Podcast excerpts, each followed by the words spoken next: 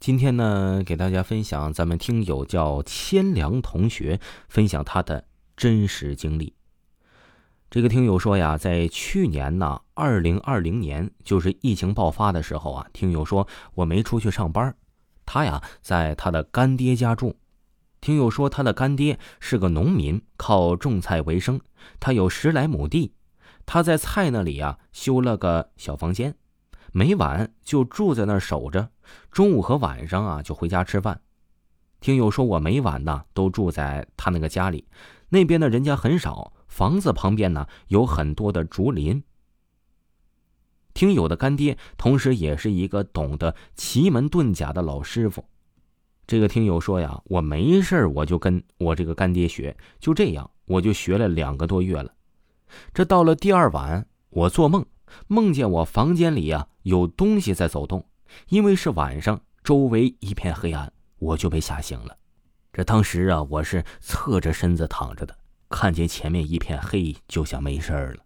突然，我能很清楚的感觉到我背后有东西，他就躺在了我的床上。因为只要有人在我背后，我就会有反应，然后我全身都动不了。我突然意识到，我根本就没醒，处于似睡非睡的状态，像是被鬼压床。然后他就起身在我的房间里来回走动，声音那是啪啪啪的，走得很慢。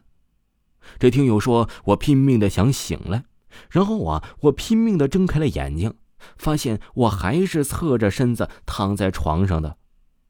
这个时候啊，以为都结束了，谁知道同样的事儿啊，是又重复了一遍。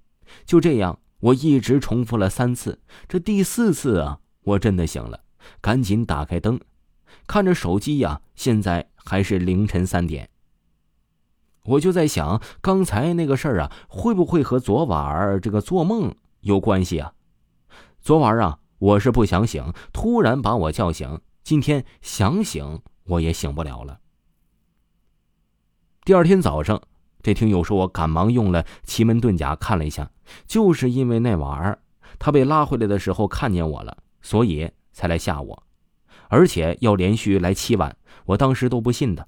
当时啊，我干爹就跟我说了局中现象，让我放四片树叶在床头，我就照做了。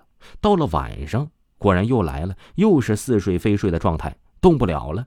这次他站在了我的床头，只是一个黑影，其他的什么都看不清。他时不时的往我身上扑，只要我一睡着，身体就会不自觉的抖，然后醒，一醒来又会看见他。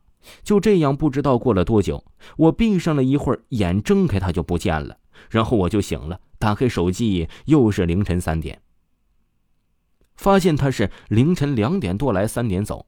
然后第二天早上啊，我发现呢，我这个床头的树叶啊就都碎了，明明是完整的。就这样一直坚持，到了第六天，我在额头上写了一个五字，并且放了一个红色的三角形在我的枕头底下。到了晚上，我睡觉的时候啊，不知道是做梦还是灵魂出窍，我当时看见我站在离我们家有点远的大公路上。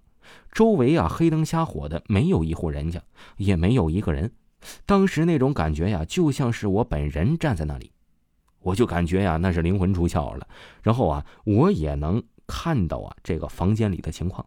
当时睡在床上，然后那个黑影啊，就一直围着这个床转来转去的。过了一会儿啊，他就走了。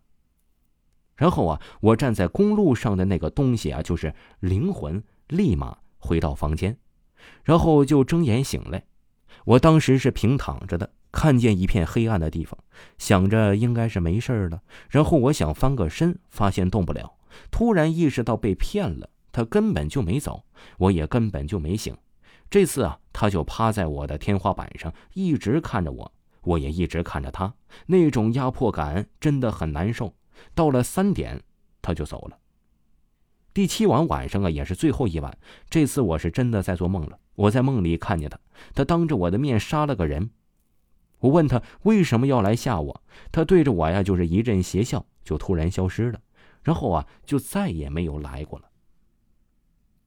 这个听友说呀，他遇到的这个事儿啊，特别像写小说的情节。